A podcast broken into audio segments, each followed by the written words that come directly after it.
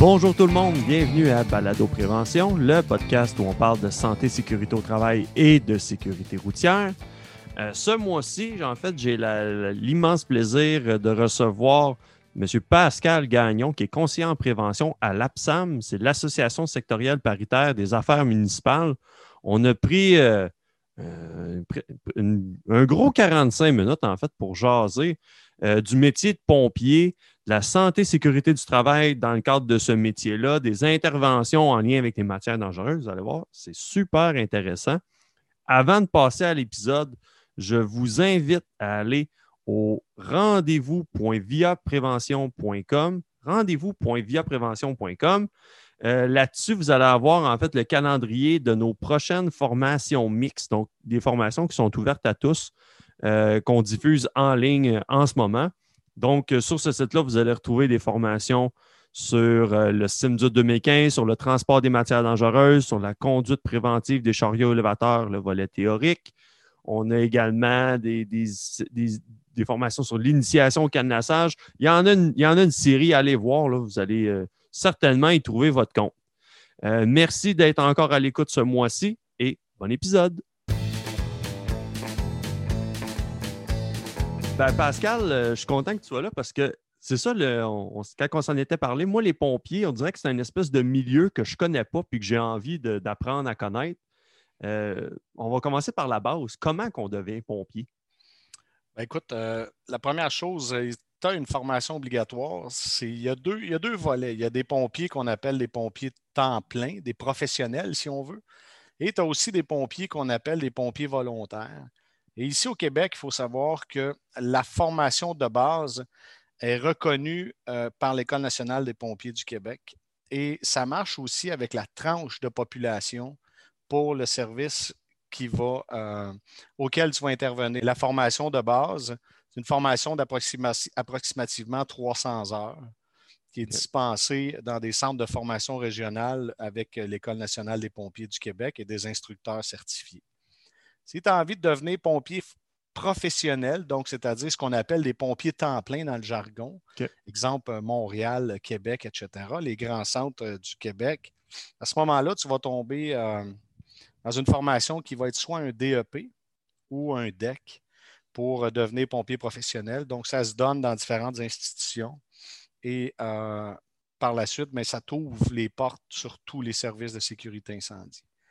Par contre, pour les petits services, ben, on n'a pas tant d'équipes spécialisées dans les petites municipalités. Donc, c'est ce qui fait que la formation est généralement euh, plus courte.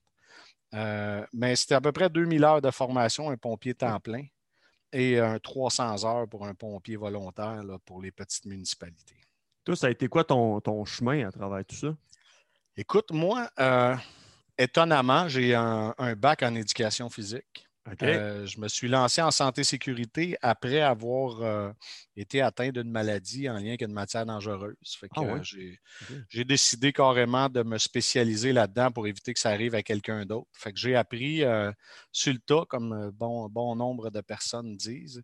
Et j'ai débuté à l'APSAM comme formateur pigiste. et bon an, mal an, ben, tranquillement, pas vite, il y a eu un poste de conseiller qui s'est libéré qui était anciennement euh, le poste de, la personne qui occupait le secteur incendie. Et euh, ben, quand j'ai eu le poste, j'ai euh, été suivre une formation pour comprendre ce que c'était. Je n'étais pas pompier, pas du tout. Je connaissais absolument rien là-dedans. Et ben, je suis allé faire une formation au Centre de formation régionale de Victoriaville. Moi, j'habite la région de Drummond. Et bon an, mal an, ben, je suis rendu euh, où je suis. Euh, avec l'expérience, avec les interventions au feu, avec euh, l'assistance de différents partenaires, ben, j'ai, acquis des connaissances très, très, très spécifiques. Et puis la force des choses, ben, je suis à temps plein en santé et sécurité pour les pompiers maintenant. Donc, j'ai à lire beaucoup ce qui se passe, beaucoup de, de recherches et des sujets d'actualité qui pop régulièrement, des nouvelles euh, maladies professionnelles, des nouveaux euh, outils, des nouvelles méthodes de travail. Donc, ça évolue grandement en incendie. Donc, euh, le cheminement est aussi banal et atypique que celui-là, carrément. Et c'est ça. Ben, aujourd'hui, ça fait 13 ans que je m'occupe du dossier des pompiers. C'est bon. Ça avait été quoi ton premier constat, mettons, quand tu t'es approché là, de ce milieu-là, des choses que tu t'attendais pas par rapport à la ben gang des pompiers?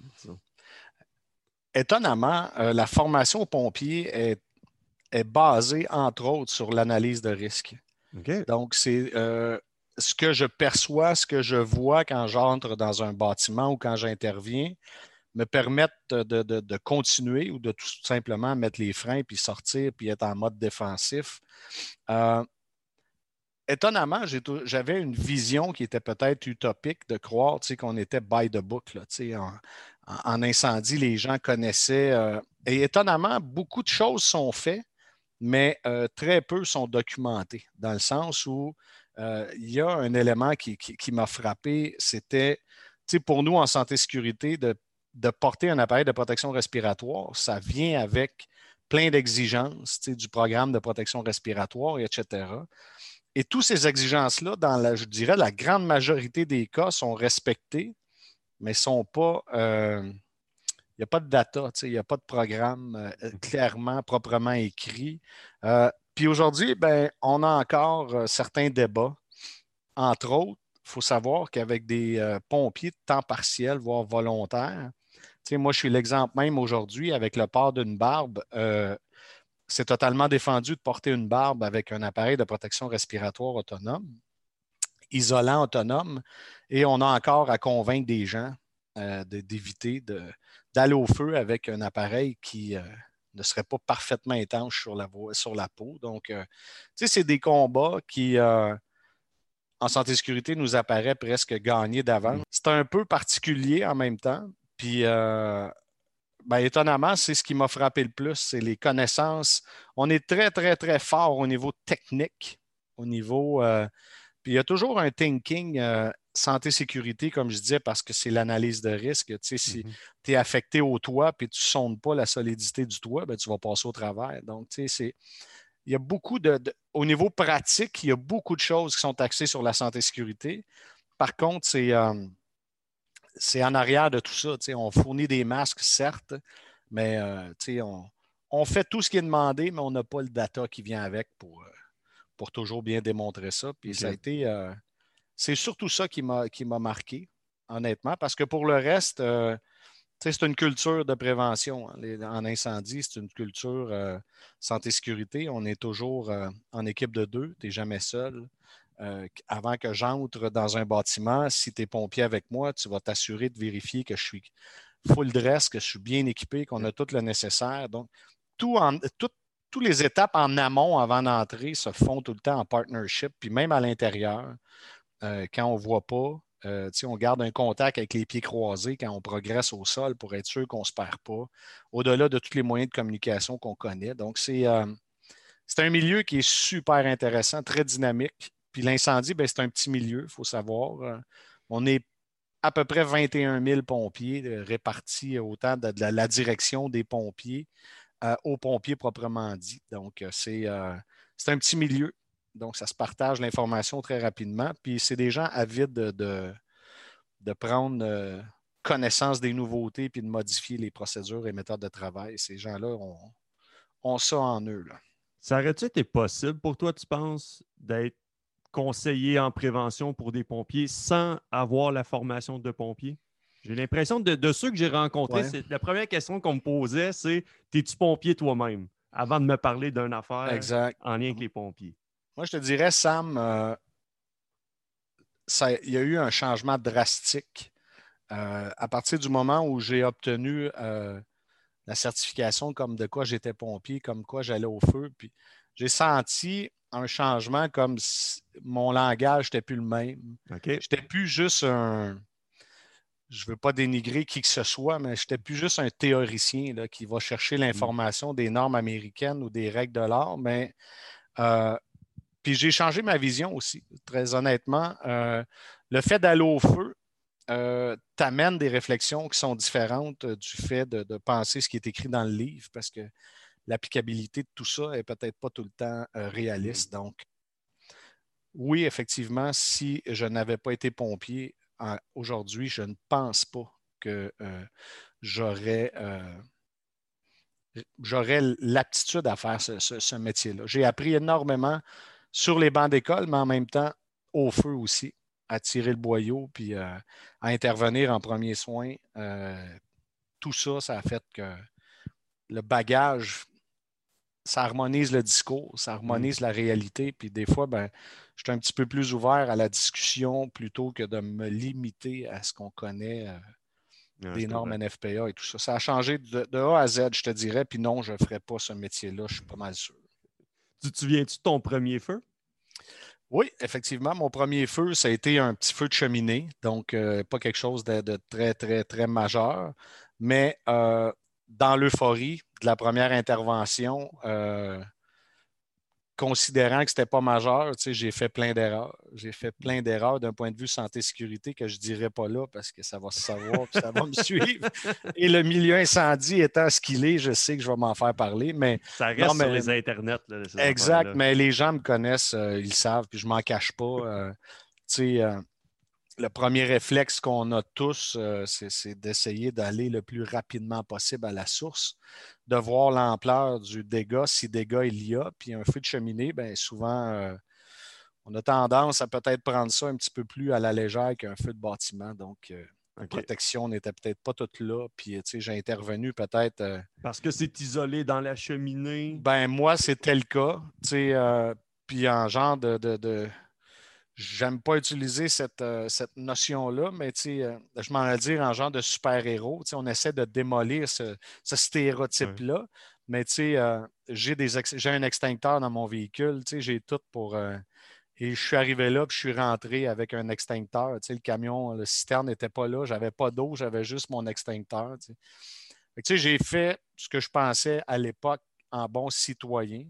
puis il faut revenir à la base, hein, les pompiers c'est du monde comme toi puis moi. C'est avec le stress, avec tout ce qui embarque quand tu as un appel. Puis moi, j'étais dans une petite municipalité, donc quand tu reçois l'adresse, tu sais qui habite mmh. là. je ne sais pas si ça ajoute, parce que je n'ai jamais été dans une plus grosse ville, je ne sais pas si ça ajoute au stress ou si. Euh, mais euh, on a tendance euh, des fois à, peser sur l'accélérateur un peu trop rapidement plutôt que de, de prendre la peine de bien analyser tout ce qui se passe. Puis dans notre discours, on appelle ça un, 10-18. C'est un code radio. Fais le tour du bâtiment, fais un 360. Prends une belle analyse avant de commencer à.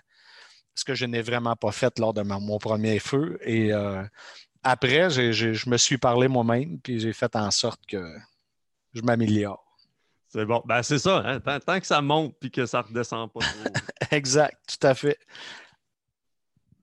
Ah ben, si on y va un peu, là, plus aspect euh, santé-sécurité, là, euh, ça serait quoi les. C'est quoi les, principaux. Disons, mettons, euh, quand je pense au métier de pompier, le, risque de feu est assez. c'est quasiment. Mm-hmm. c'est collé avec. C'est quoi, ça serait quoi les autres situations dangereuses auxquelles on n'est même pas conscient que les pompiers sont confrontés? On a beaucoup de pinces de désincarcération. On n'y pense pas souvent, mais les accidents de véhicules, puis Dieu sait qu'on en a régulièrement. Euh, sinon, ben, il y a tout ce qui est sauvetage en hauteur, sauvetage nautique, sauvetage en eau vive, sauvetage espace clos. Euh, pour que nommer que ceux-là, intervention en lien avec des déversements, des fuites majeures de matières dangereuses. Donc, il y a différents services qui ont différentes spécialités. Et euh, ben, c'est du maintien de compétences, c'est de s'assurer qu'effectivement les formations sont acquises, euh, les processus, les méthodes de travail sont révisées. Donc, euh, les gens qui ont, euh, ben, généralement, les gens devraient se référer au site de la ville où ils siègent, où ils habitent, afin de voir c'est quoi les spécialités qui sont offertes. Mais il y a énormément de risques au niveau des pompiers je te dirais, je ne veux pas que ça paraisse gratuit, mais euh, où il n'y a pas de personne, c'est les pompiers qui vont aller. Si on va appeler le 911, s'il n'y a hmm. personne qui, qui, c'est nous qui y allons. Euh, on est rendu à offrir dans plusieurs régions administratives du Québec du sauvetage hors route.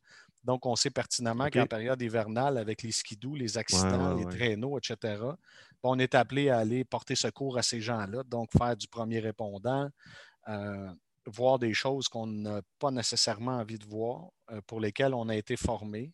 Donc, euh, c'est, euh, il y a énormément de risques au-delà du risque d'incendie auquel on s'expose. OK.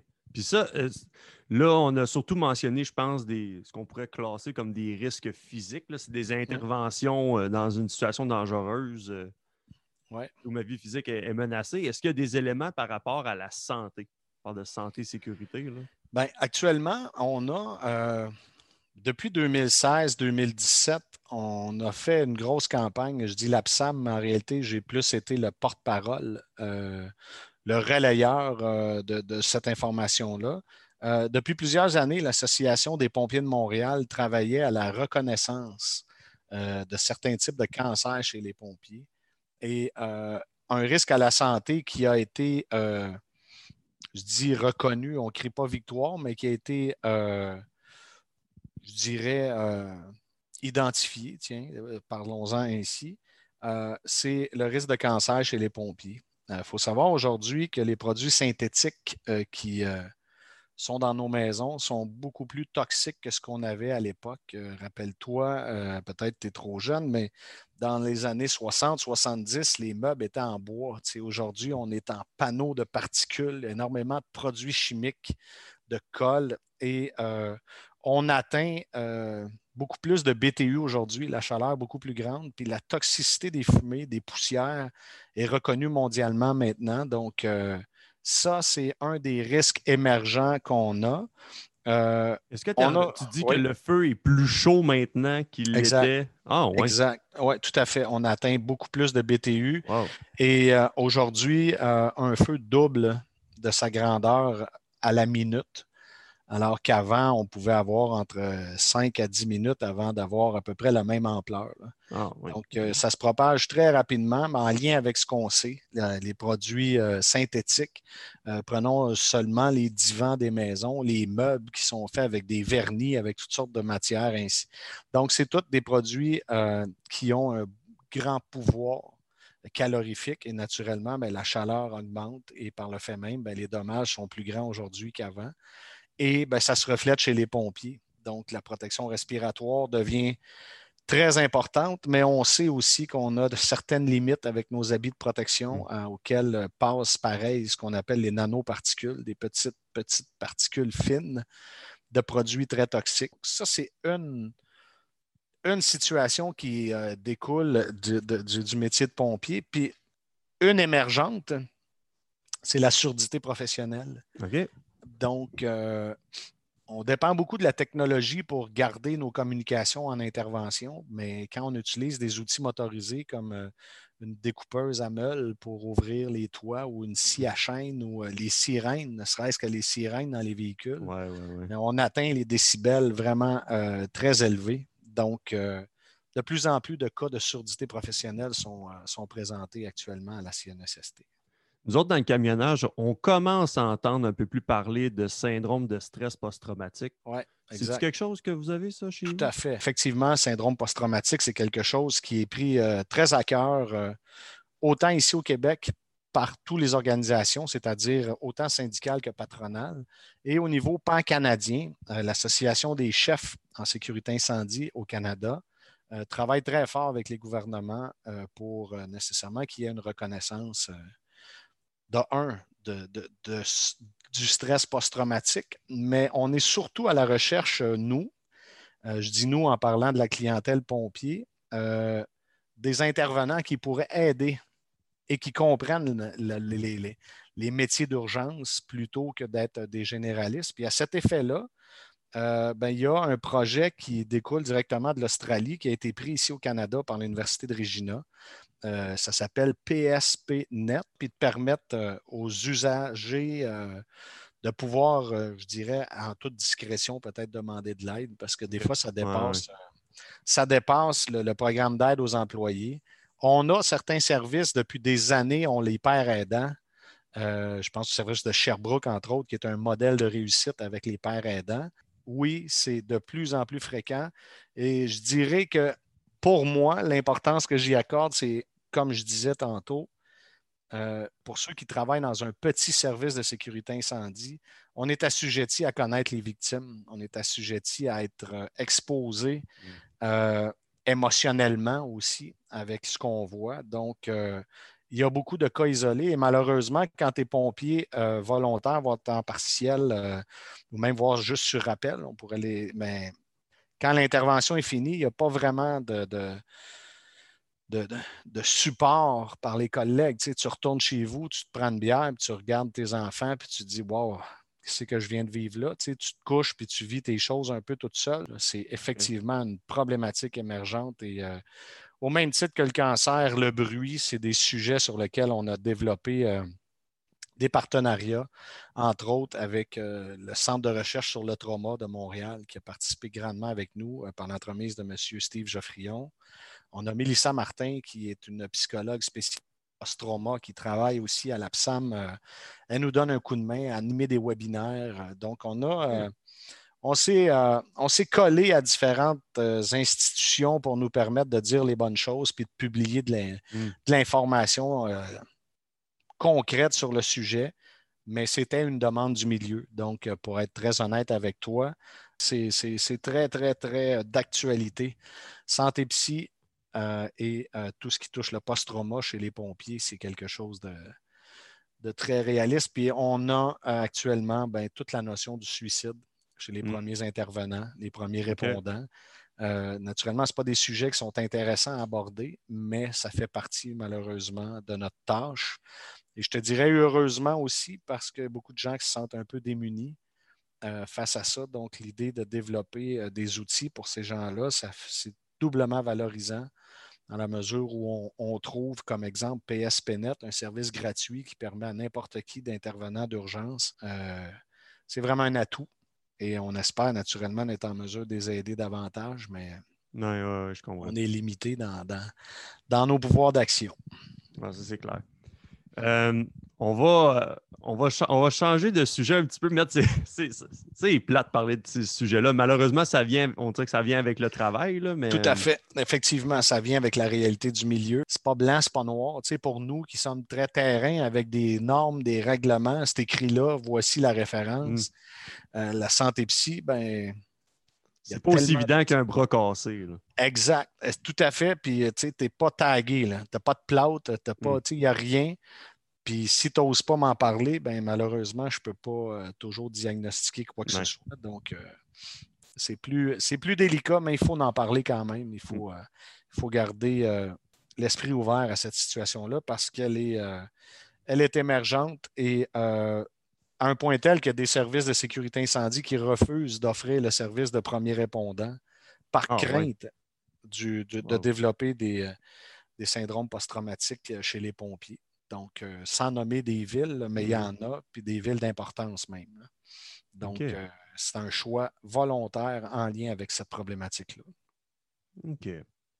J'ai envie de, t'utiliser, Pascal, pour, euh, aider en fait plus en particulier les membres de Via Prévention, donc les transporteurs des entrepôts, parce que chez nous, la, formation sur le transport des marchandises dangereuses et le SIMDUT, c'est quand même des sujets qu'on aborde régulièrement.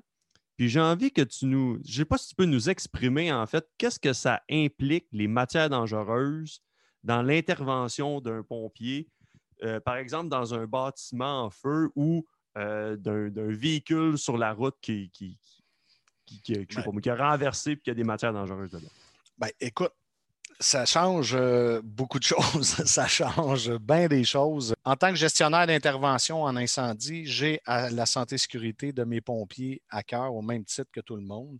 Et euh, quand j'ai une intervention incendie, ce n'est pas une équipe spécialisée qui va intervenir en matière dangereuse, comme si j'avais un déversement, exemple, sur la voie publique ou une intervention, euh, une fuite d'ammoniac, par exemple, dans une installation frigorifique les pompiers en soi, on va utiliser le grand guide que tout le monde connaît de Canutech, qui est le fameux GMU.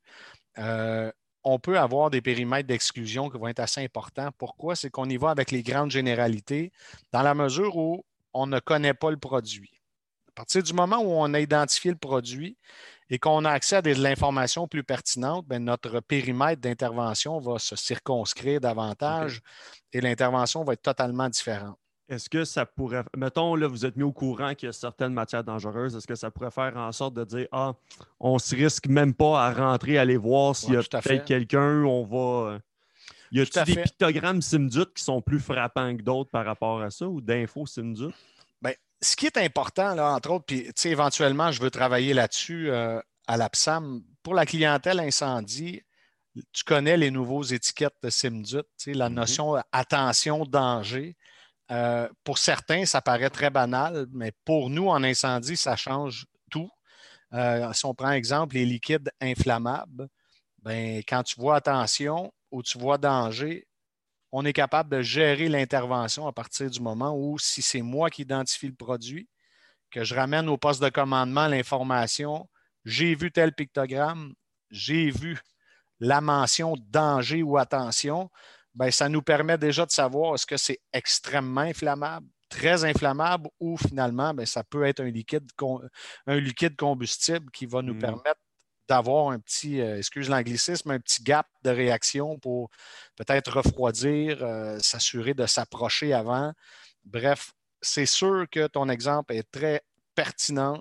Euh, on va essayer de développer avec eux ce qu'on appelle un plan particulier d'intervention. Moi, je fais régulièrement ça avec euh, des services de sécurité incendie euh, pour faire en sorte qu'on puisse venir collaborer au plan de mesure d'urgence d'un de, de, vos clients, par exemple, qui pourrait mhm. avoir euh, un déversement de matière dangereuse. en amont, il y a peut-être certaines petites choses qu'ils peuvent faire pour venir en aide aux services de sécurité incendie et éviter la dégringolade et de faire en sorte que malheureusement, ben, les impacts soient encore plus grands que, euh, que nature. Tantôt, on a parlé de, de Simdut. Est-ce que les placards TMD, c'est utile pour vous autres dans une ben, intervention? tout à fait. Tout est géré à partir de ça. Tout est géré à partir des placards TMD. Euh, l'information obtenue nous permet d'ouvrir le GMU, les numéros UN, tout ça, c'est ça qui vient préciser davantage. Euh, même les gens qui pourraient faire de l'entreposage à l'extérieur des bâtiments chez vous euh, pourraient, à un certain égard, à l'extérieur, venir mettre un placard. Ça va faciliter davantage l'intervention des pompiers. Euh, placard numéro UN, pour nous, nécessairement, c'est qu'on réussit aller right to the point dans le GMU, puis on a nos périmètres, on sait plus comment travailler. Et le GMU nous parle aussi des limites de nos équipements de protection individuelle. Ça vient cadrer vraiment les premières minutes d'une intervention. Donc, c'est tout à l'avantage d'avoir des placards TMD. C'est, tout est géré à partir de ça. OK. Tantôt, ce que tu parlais là, d'impliquer en fait les services incendies dans peut-être l'élaboration, je ne sais pas, du plan de, de mesure particulier d'intervention. Particulier d'intervention. Est-ce que c'est quelque chose qu'une entreprise peut communiquer avec son le service incendie de sa municipalité pour voir qu'est-ce qu'il peut faire? Service sécurité incendie, on généralement, je dis généralement pour la plupart, on a tous un service de prévention. Donc, euh, oui, tout à fait. Si euh, des clients chez vous, euh, via prévention, ont des matières dangereuses ou voudraient être assistés par le service de sécurité incendie, on a tout intérêt à connaître effectivement la réalité de l'entreposage, la réalité des bâtiments. Euh, est-il giclé, pas giclé? Est-ce que vous avez à l'extérieur des réservoirs de propane, des réservoirs d'essence, des réservoirs? Donc, tout ça va nous permettre, nous, d'un point de vue géographique, de venir euh, cartographier notre intervention puis de délimiter où sont les bandes d'incendie les plus proches. On va être en mesure, une fois qu'on a ça, avec le plan particulier d'intervention, si une entreprise de chez vous appelle, je vais être en mesure de lui donner combien de gallons à minute je vais avoir pour intervenir chez eux. Euh, c'est quoi le périmètre, où je vais être, où on va placer le monde pour ne pas nuire au fait que moi, je vais arriver avec des camions? Ça me permet presque, je dis bien presque, de définir avec une certaine précision où je vais placer mon camion premier arrivé je peux même faire des pratiques, je peux même prévoir certains éléments euh, d'intervention auprès euh, de mes pompiers dans mes pratiques annuelles, ce qui fait en sorte que ça va optimiser davantage notre intervention chez vous. Et on a tout intérêt à le faire. Euh, je te dis autant pour la santé et sécurité des intervenants, mais également pour éviter des dommages collatéraux, puis de faire en mmh sorte que le bâtiment puisse être atteint de façon plus importante chez nous, on a pas mal d'entreprises dans, l'environnement, ceux qui vont faire du nettoyage industriel, ceux qui récupèrent de la matière dangereuse. Je pense que c'est quelque chose que je vais mieux euh, être en mesure d'expliquer ce, ah cette collaboration-là qui est possible. Je t'invite fortement, euh, puis je suis qui pour te dire ça? Je te dis ça sous toute réserve, mais je t'invite fortement euh, à en parler, à encourager les gens à le faire. Puis euh, si besoin d'aide tu as, ben, ça me fera plaisir de te partager du stock parce qu'il faut travailler dans le même sens. Puis c'est pour le bien de tout le monde, puis en même temps, mais ça va permettre aux gens d'y voir plus clair sur comment va, se, procéder, va se passer leur intervention. C'est clair. Puis euh, en plus, moi, je, pour les membres de Via Prévention, je couvre ton secteur où tu résides. ah, ben, c'est cool. Fait qu'on pourra travailler ensemble. C'est win-win. Exact. Fait que si quelqu'un appelle, euh, on travaillera ensemble. Ça va être avec grand plaisir. Mais effectivement, il faut, euh, il faut valoriser cette, cette collaboration-là avec les services incendies. Et je ne veux pas dire qu'ils attendent que ça, mais il y a du positif. C'est win-win pour tout le mm. Euh, si je sais comment bien intervenir, je connais les risques inhérents à quoi je m'expose avant même de partir, ça change grandement l'intervention. Puis euh, mmh, le gestionnaire d'intervention aussi est pas mal plus sécure avec euh, ce qui se passe. Tout à fait. Pascal Gagnon, merci beaucoup. Yes, ça fut un grand plaisir. C'était-tu un premier podcast? Je, je, pense que je pose la question à tout le monde. Je suis curieux première de savoir. Fois, première fois de ma vie que, que je fais ça. Cool. Ça, ça s'est bien passé. Ben oui, c'était cool, c'est le fun. Comme tu disais, autour d'une bonne bière. Ah oui, je, je, pense qu'en tout cas, moi, je ne connaissais pas le métier, mais dans ma famille, je côtoie plus des policiers. Mm-hmm. L'aspect pompier, c'est un autre gang, c'est un autre monde, puis euh, je pense que j'en ai appris beaucoup aujourd'hui. Ben, tant mieux, je, compte. Yes, sir. Puis euh, en espérant qu'effectivement, euh, ça pourra avoir un impact positif sur la prévention des installations chez vous juxtaposer une intervention pompier pour développer des PPI. Fait que, hmm. Tant mieux, je suis bien content. All right. Merci beaucoup. ça fait plaisir. À la prochaine. Yes, sir. Salut. Et c'est ce qui conclut cet épisode avec Pascal Gagnon, conseiller en prévention à l'APSAM. Pour entrer en contact avec euh, Pascal, je vous invite à aller au apsam.com et euh, comme j'en ai parlé en introduction, pour euh, les formations en ligne de Via Prévention, les formations ouvertes à tous, n'oubliez pas d'aller au rendez-vous.viaprévention.com ou communiquer directement avec moi au samuel.laverdière à commercial viaprévention.com. Bonne journée et à la prochaine.